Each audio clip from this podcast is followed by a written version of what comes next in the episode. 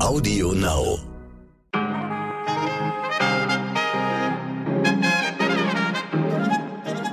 Liebe Zuhörerinnen, ich wünsche Ihnen einen guten Morgen an diesem Montag, dem 11. Juli. Ich bin Michelle Abdullahi und hier ist für Sie heute wichtig mit unserer langen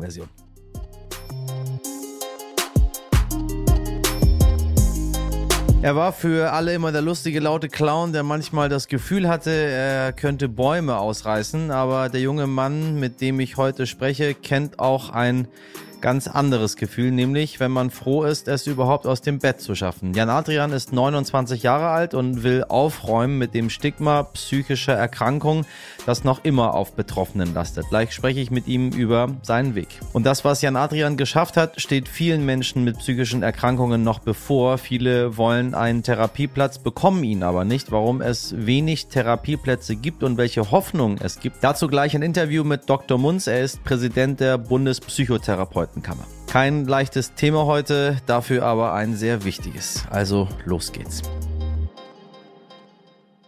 Zuerst für Sie alle Nachrichten vom Wochenende und was in der kommenden Woche wichtig wird. Was wichtig war. Japans früherer Regierungschef Shinzo Abe ist am Freitag bei einem Attentat getötet worden. Der 67-Jährige wurde bei einer Wahlkampfveranstaltung erschossen. Der mutmaßliche Schütze wurde festgenommen und hat die Tat mittlerweile gestanden. Zum Motiv gibt es bisher nur Hinweise, dass der Mann aus Hass auf eine religiöse Organisation gehandelt haben soll, mit der Abe angeblich Beziehungen pflegte. Abes Tod hat weltweit für Entsetzen gesorgt. Monatelang kritisierte Ukraine-Botschafter Andrei Melnik die Bundesregierung scharf. Zuletzt stand er aber selbst ordentlich unter Druck. Im Raum stand zum Beispiel der Vorwurf, dass er den Holocaust verharmlose. Jetzt ist Melnik als Botschafter in Deutschland abberufen worden. Gründe wurden zunächst nicht genannt, weil auch andere Kollegen etwa aus Ungarn oder Indien ihre Posten abgeben mussten, sprach Präsident Zelensky von einem normalen Vorgang. Und Deutschlands größter Gasimporteur Uniper musste bei der Bundesregierung Hilfen beantragen. Weil Russland die Lieferung gedrosselt hat, ist Uniper in finanzielle Schwierigkeiten gekommen. Deutschland wird Uniper helfen, so viel steht fest. Doch wie diese Hilfe genau aussieht, ist weiter unklar. Was wichtig wird. Heute treffen sich die EU-Innenminister zu einem informellen Treffen. Besprochen wird, wie der russische Krieg gegen die Ukraine sich auf die Sicherheit auswirkt und um gemeinsame Migrationspolitik. Am Dienstag stellt die Welthungerhilfe ihren Jahresbericht für 2021 vor. Darin geht es um die Auswirkungen der Klimakrise sowie Flucht und Vertreibung auf den Hunger weltweit. Kleine Prognose, wahrscheinlich wird der Bericht nicht so gut aussehen. Und am Donnerstag verhandelt die SPD, ja, über den Parteiausschluss von Gerhard Schröder. 28 Jahre lang ist mein heutiger Gast Jan Adrian mit nicht diagnostizierter ADHS durchs Leben gelaufen. Dazu kam eine posttraumatische Belastungsstörung, später eine starke Depression. Mir erzählt er gleich, wie er mit seiner psychischen Erkrankung umgeht und warum es so, so wichtig ist, offen darüber zu sprechen.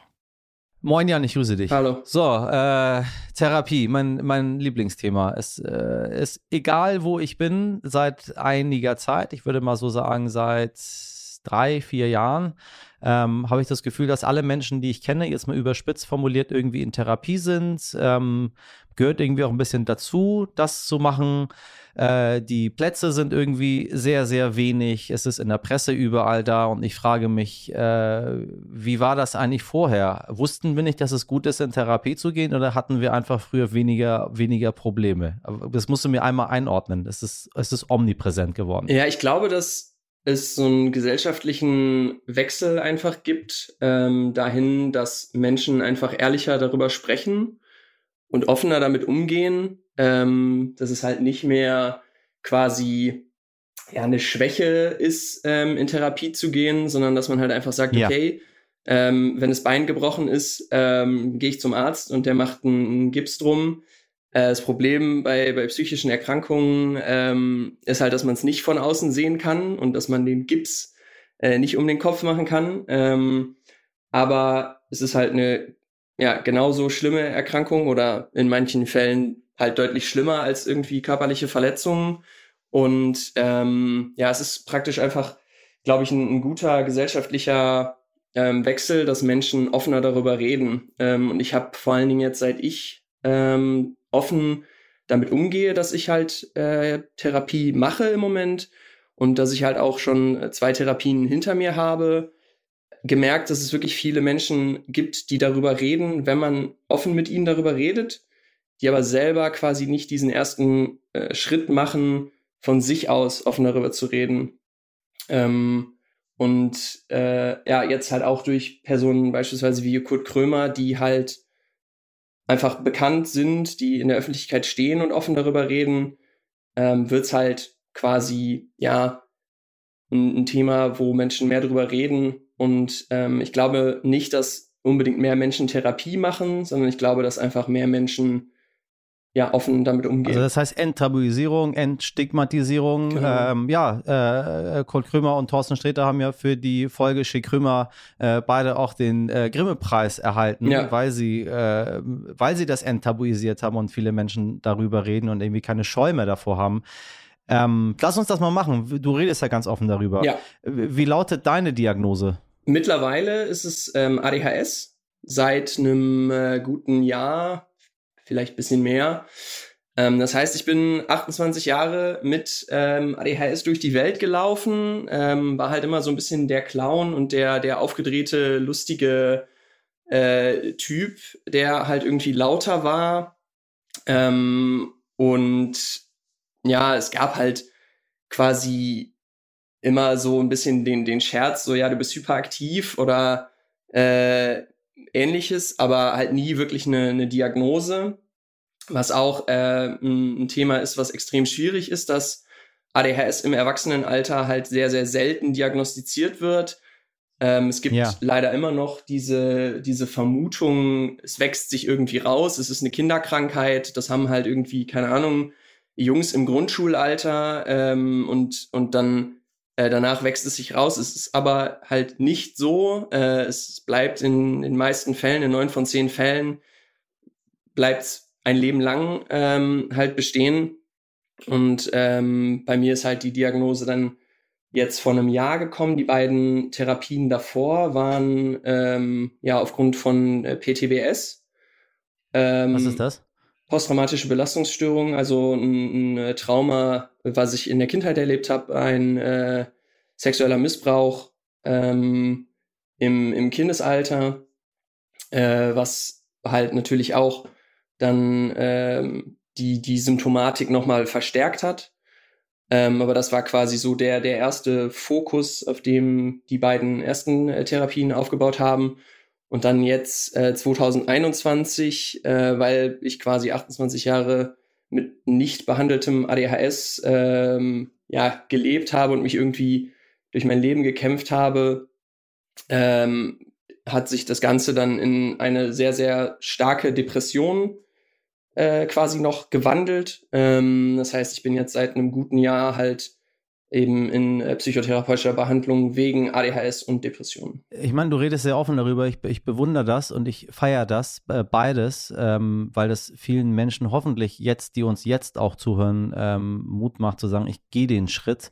Du bist ihn gegangen. Hat es was gebracht am Ende? Also die beiden Therapien, die du gemacht hast, haben sie dir geholfen? Definitiv. Also ähm, ich muss sagen, die, die jetzige Therapie bringt definitiv am meisten, weil es halt auch eine, ja, quasi die, die Wurzel äh, sozusagen ähm, greift. Die beiden anderen Therapien waren auch schon gut, ähm, aber das, das PTBS ähm, ist ja quasi nur obendrauf auf das ADHS noch zusätzlich gekommen. Es ist ja äh, quasi was nur, nur was, was aufaddiert war, aber der, der Grund für diese ganzen Problematiken, die ich habe, also Konzentrationsschwierigkeiten, ähm, häufig aber auch einfach ein, ein, Fokus auf Dinge, die überhaupt nicht wichtig sind. Also das nennt man halt Hyperfocus. Das sind halt Situationen, in denen ich mich wirklich auf absolut unwichtige Details krass konzentriere. Und es ist halt auch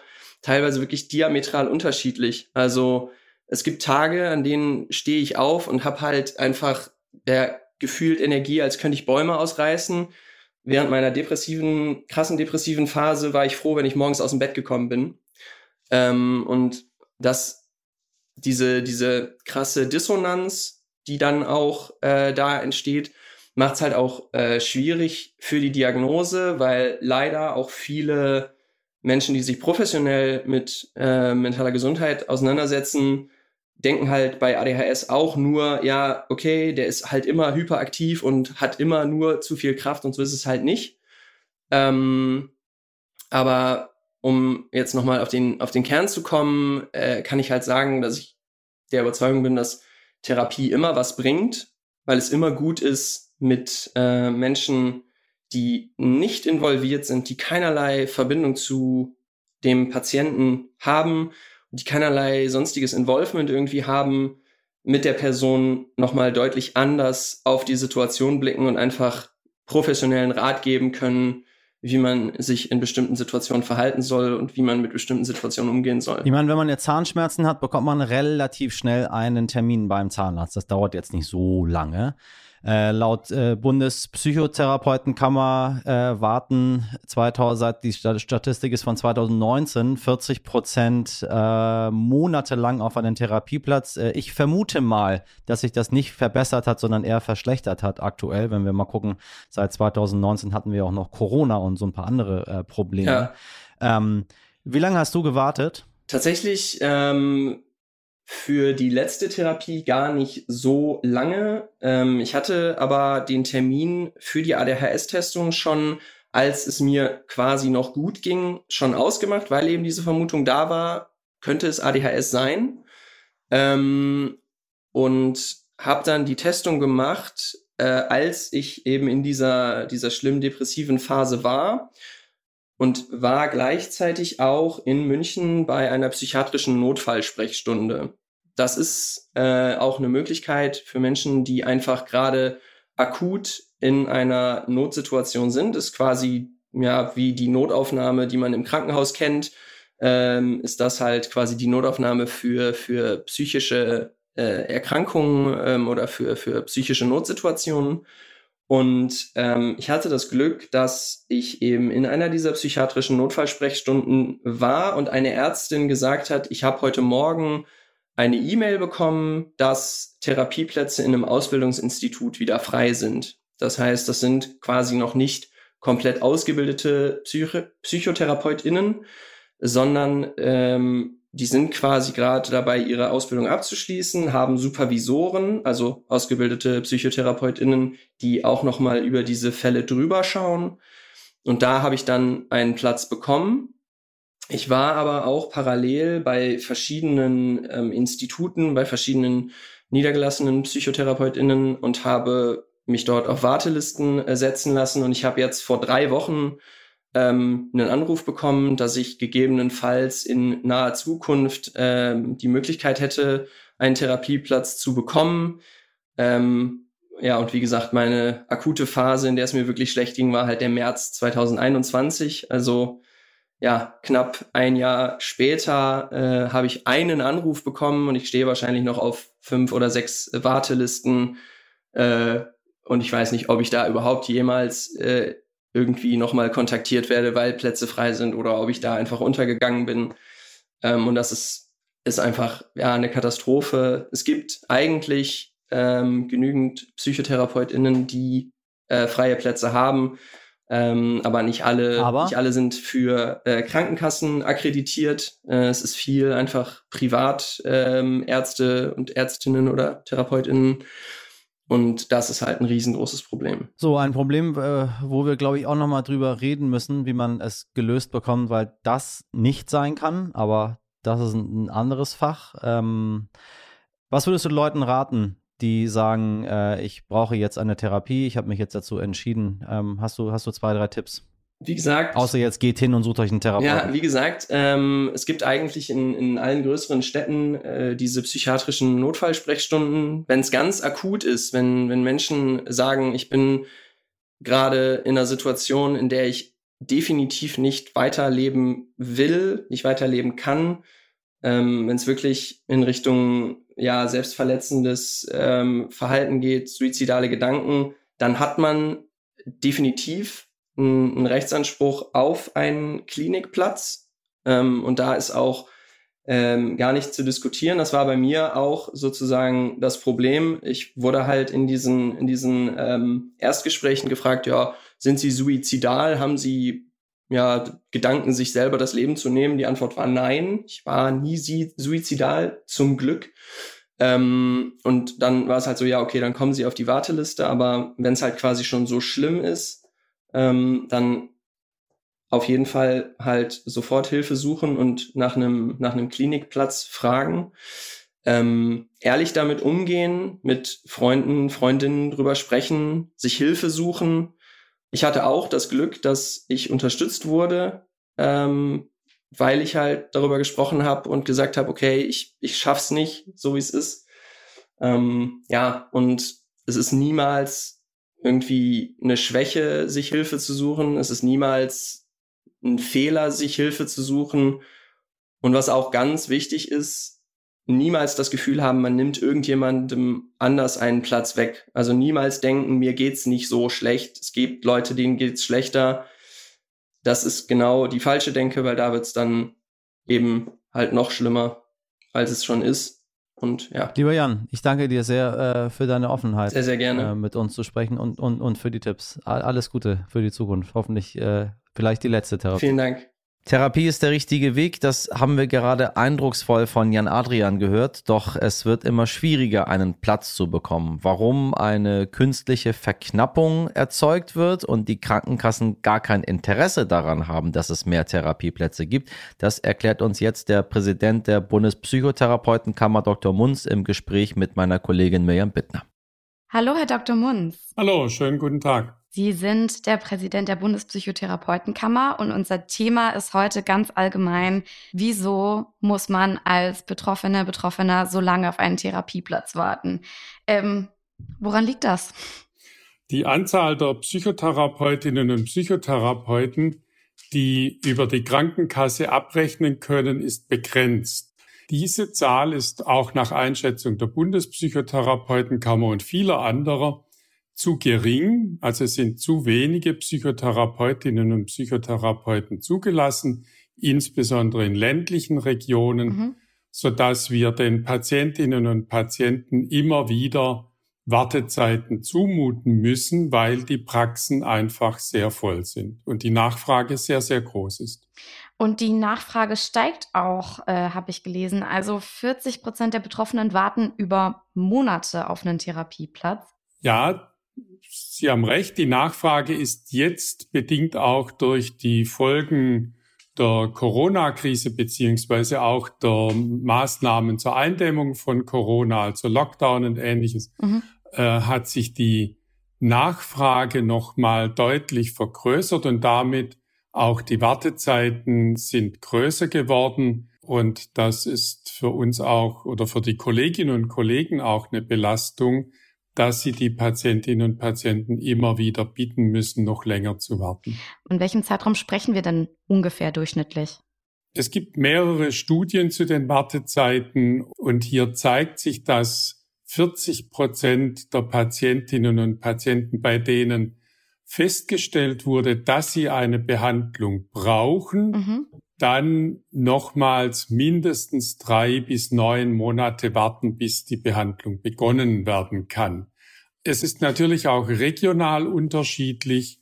In größeren Städten sind mehr Kolleginnen und Kollegen zugelassen. Da gibt es meist etwas kürzere Wartezeiten. In ländlichen Regionen sind die Wartezeiten in aller Regel etwas länger. Und also vielleicht eine blöde Frage, aber wieso werden denn dann nicht mehr TherapeutInnen zugelassen? Weil die Krankenkassen befürchten, und das ist ja auch zu erwarten, wenn mehr Menschen nach Psychotherapie halten, dass dann die Kosten höher werden. Und äh, von daher haben die Krankenkassen schon ein deutliches Interesse, dass diese Zahl nicht wesentlich größer wird. Ja, ich, ich kann den Kostenfaktor natürlich nachvollziehen. Auf der anderen Seite geht ja offensichtlich die Nachfrage hoch. Mehr Leute suchen sich Unterstützung. Ja. Das heißt, sie brauchen das ja auch. Also man geht ja nicht einfach aus Spaß zu einem Therapeuten und sagt, mir geht's psychisch nicht gut, ich brauche Hilfe. Also rein wirtschaftlich gesehen wäre doch auch das Interesse groß, dass man vielleicht nicht mal unbedingt Vorbeugung macht, aber dass man zumindest früh anfängt und nicht quasi schon, äh, ich bin eigentlich depressiv und dass ich überhaupt hier bin, ist, ist ein Wunder. Das sehen wir auch als ein großes Problem, was Sie gerade beschreiben, nämlich dass Menschen mit einer psychischen Erkrankung, die dann lange warten müssen, oft auch frustriert sind und auch äh, häufig auch gerade bei psychischer Erkrankung Frustration dazu führen kann, dass die Erkrankung noch schlimmer wird mhm. oder dass die Betroffenen dann auch in eine stationäre Behandlung gehen müssen. Also von daher äh, stimmt Ihre Einschätzung, aber äh, insgesamt ist das die Hauptbefürchtung, denke ich, der Krankenkassen, dass die Kosten zu groß werden und äh, ja, dass die Betroff dass den Betroffenen eine Wartezeit zuzumuten ist oder zumutbar ist, was wir mhm. als außerordentlich problematisch sehen. Ist denn Besserung in Sicht? Gibt es da gerade Gespräche? Kann man irgendwie darauf hoffen, dass sich an diesen Zulassungen was tut, dass mehr TherapeutInnen zugelassen werden? Oder was uns hoffnungsvoll macht, ist, dass im Koalitionsvertrag der jetzigen Bundesregierung, also der sogenannten Ampelkoalition, tatsächlich das Thema Bedarfsplanung aufgegriffen wurde als Problem. Und äh, von daher hoffen wir, dass die Bundesregierung hier nochmals, äh, nicht die Bundesregierung, sondern der Bundestag äh, und die Ampelkoalition nochmals ausformuliert, dass die Bedarfsplanung zu verbessern ist, insbesondere auch für Menschen mit psychischen Erkrankungen. Herr Dr. Munz, vielen Dank für Ihre Zeit und für Ihre Expertise. Wir bleiben dran an dem Thema, würde ich sagen. Ich bedanke mich bei Ihnen, dass Sie Interesse an diesem Thema haben. Und hier ist auch die Arbeit in der Öffentlichkeit und damit auch bei Ihnen in der Presse, in den Medien außerordentlich wichtig. Vielen Dank an Dr. Munz und Mirjam Bittner. Ohren auf.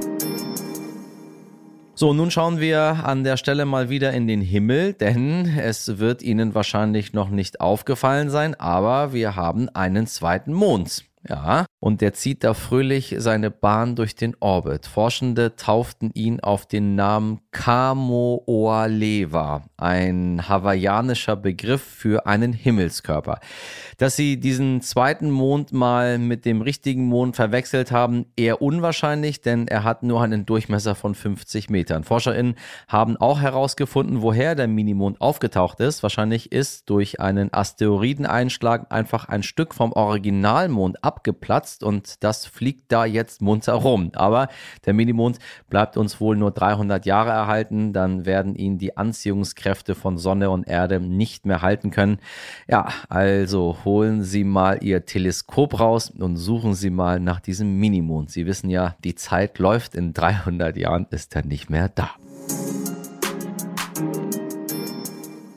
Aus dem Weltall kommen wir nun wieder zurück. Liebe heute wichtig Community, falls Sie noch spannende Themen haben oder Fragen, dann schreiben Sie uns gerne an heute wichtig stern.de. In der Redaktion heute für Sie im Einsatz Mirjam Bittner, Dimitri Blinski, Laura Chapo und Jennifer Heinzel. Produziert wurde diese Folge von Wake One. Morgen ab fünf bin ich wieder für Sie da. Bis dahin machen Sie was aus diesem schönen Montag. Sie wissen, Montage sind meine Lieblingstage.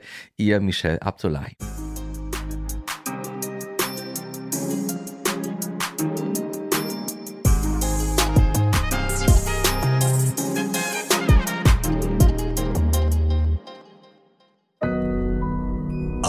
Now.